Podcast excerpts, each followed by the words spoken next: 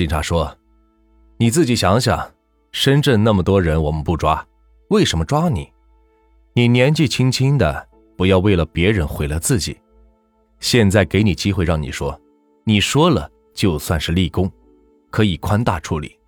你要是还不说，以后可别后悔。”听到这里，那个女孩是忍不住哭了起来。不关我的事情，我也是被逼的。我问你们。我就是把司机带回去，其他什么都没做，要判多少年？会不会是死刑？随后，女孩交代，她真名叫做刘玉香，江西省宁都县人，半年前来广东省丰顺县喇叭厂打工。两个月后，她认识了出手阔绰的男友邱德喜，就不再打工，和他同居。他们一共三对情侣，住在一处出租屋内。男友邱德喜告诉他，他和另外两个男人是朋友，都是做走私车生意的。那个叫做张初强的是他们的老大。除了他们六个人以外，还有十个朋友也是一起做生意的，但平时都不住在这里。随后，男友邱德喜让刘玉香和另外两个女孩打扮性感妖艳，去机场骗司机来出租屋。刘玉香问。把司机骗来干嘛？男友邱德喜说是搞仙人跳、敲诈，将司机吓跑，然后将他们的车子卖掉。刘玉香半信半疑，他们几个人是生活奢侈，整天是吃喝玩乐，花钱如流水，又没有收入。在男朋友的要求下，刘玉香无奈，前后三次去机场诱骗司机。不过，刘玉香胆子比较小。加上来深圳不久，没见过什么世面，他连续三次都没有成功，第三次还被警察抓住了。面对警方的质疑，刘玉香最终承认以前的杀人劫车案子都是他们干的。刘玉香回忆，六月初的一天晚上，我们一起十多人在皇宫半岛大酒店卡拉 OK 包房玩时，他们几个男人为分钱不公的事吵翻了天。当时回到房里，男友还无意中嘀咕道：“不知道张初强他们把那些家伙扔到哪里去了。”我当时听了很害怕，说：“你们不是敲诈吗？怎么还杀人呢？”男友说：“没事的，我们已经干了很多了。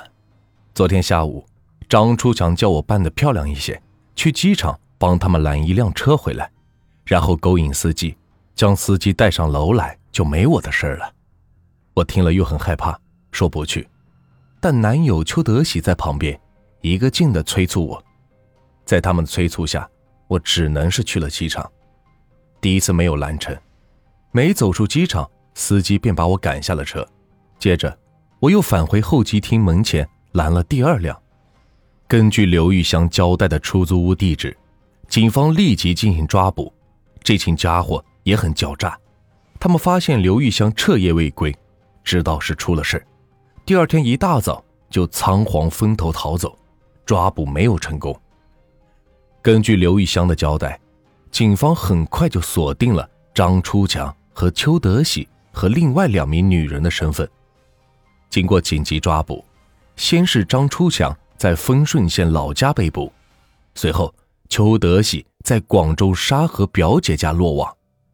这些人被捕后也没有顽抗。很快就交代了其他同伙的去向，于是，这个多达十六人的团伙浮出水面，其中十人是男性，六名是女性。十个男人中，九个人直接参与杀人，一人负责销赃，没有直接杀人。至于六名女性，全部是作为诱饵引诱司机回来，供男人杀害。在两个月内，十六名案犯分别在广东。江西、贵州等地全部落网。这十六名案犯被捕后，都供述真正的老大不是张初强，而是貌不惊人的张小建。让人无语的是，这群歹徒包括张小建在内都是非常年轻，都在二十岁左右。张小建年纪最大，也不过二十六岁。负责色诱的女魔头年纪更小，最大的谢秀云不过二十三岁。最小的文亚娜也才十九岁。张小健交代，他们本来都是去深圳打工的工人，为什么如此疯狂杀人劫车呢？就是两个字：为钱。女魔头之一的谢秀云很直白地说：“我问你吧，没钱做人还有什么意义？”他还说：“司机死就死吧，又不是我杀的，关我什么事？”当年深圳工厂是所谓血汗工厂，工人们都是三班倒，一天工作十二个小时，一周工作六天，还经常加班，确实很辛苦。这十六个人都是好逸恶劳的年轻人，根本不愿意在生产线上吃苦，他们都是吃喝嫖赌俱全的家伙，工厂那点工资也根本不够用，他们都羡慕有钱人纸醉金迷的生活。为此是不惜杀人。一九九三年三月的一天，张小健和三个朋友刚刚从一家歌舞厅出来，他们用掉了最后一点工资，身无分文，而距离工厂发工资还有大半个月，下面日子要怎么过呢？四个人在大街上晃悠，看着川流不息的车流，突然，张小健的弟弟张小坡灵机一动：“我们干脆抢一辆车。”到老家丰顺县卖了，丰顺到处都是走私赃车的，一辆车随便都能卖好几万。张小健眼睛一亮，说：“对了，就这么干。他妈的，工厂一个月工资才几个钱，这几万元要多少年才能赚到？你们怎么说？”同伙陈伟祥立即说：“干，绝对干！没钱，连三陪小姐都不搭理你。”我宁可过一年有钱的日子就死，也不愿意没钱窝囊一辈子。几个人是一拍即合，一个杀人劫车的计划，竟然在短短几分钟内就决定了。随后，他们拦住了一辆桂冠牌的白色出租车。车子开到偏僻地方，张小健突然掏出一把匕首抵住司机，随后，另外三个人将司机制服捆绑起来。丢在后座。如何处理这个司机？四个人却犯了愁。他们开始只是想劫车，没准备杀人。但张小杰认为，司机认识他们的样子，一旦报警，就很有可能抓住他们。持刀暴力抢劫出租车，在当年至少是要坐牢十年。这四个年轻人都不愿意坐牢。简单的商量一番，四个人竟然一致决定。杀人灭口。毕竟是第一次杀人，四人都是有些心慌。他们先是捡起石头，对着司机头上猛砸，司机被他们砸的是满头是血，昏死过去。四人将尸体拖下车，准备抛尸，没想到被拖动中，司机突然醒了，苦苦哀求他们：“车子和钱都拿去，留给我一条生路吧。”四个人并没有理会。再次猛地砸向司机头部，将他的头骨都砸变形了。随后，他们将尸体抬到公路下的池塘边扔了下去。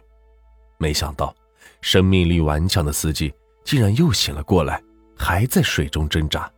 张小健大惊之下跳入池塘中，用匕首连刺数下，将司机是活活刺死。第一次杀人后，四人是非常紧张。颤抖着将车开回丰顺卖掉。张小健供述，当时的脚很软，几乎是踩不动油门。丰顺是有名的赃车销售基地，收车的车贩明明看到车子里边有血迹，仍然是照收不误。张小健他们每个人分得了一万元。要知道，在一九九三年，一万元已经是相当不少了。普通人月薪也是不过一两百元，在张小健他们手中，这一万元不过短短一个月就是挥霍一空。张小健交代，钱都用掉了，不是赌博就是嫖妓。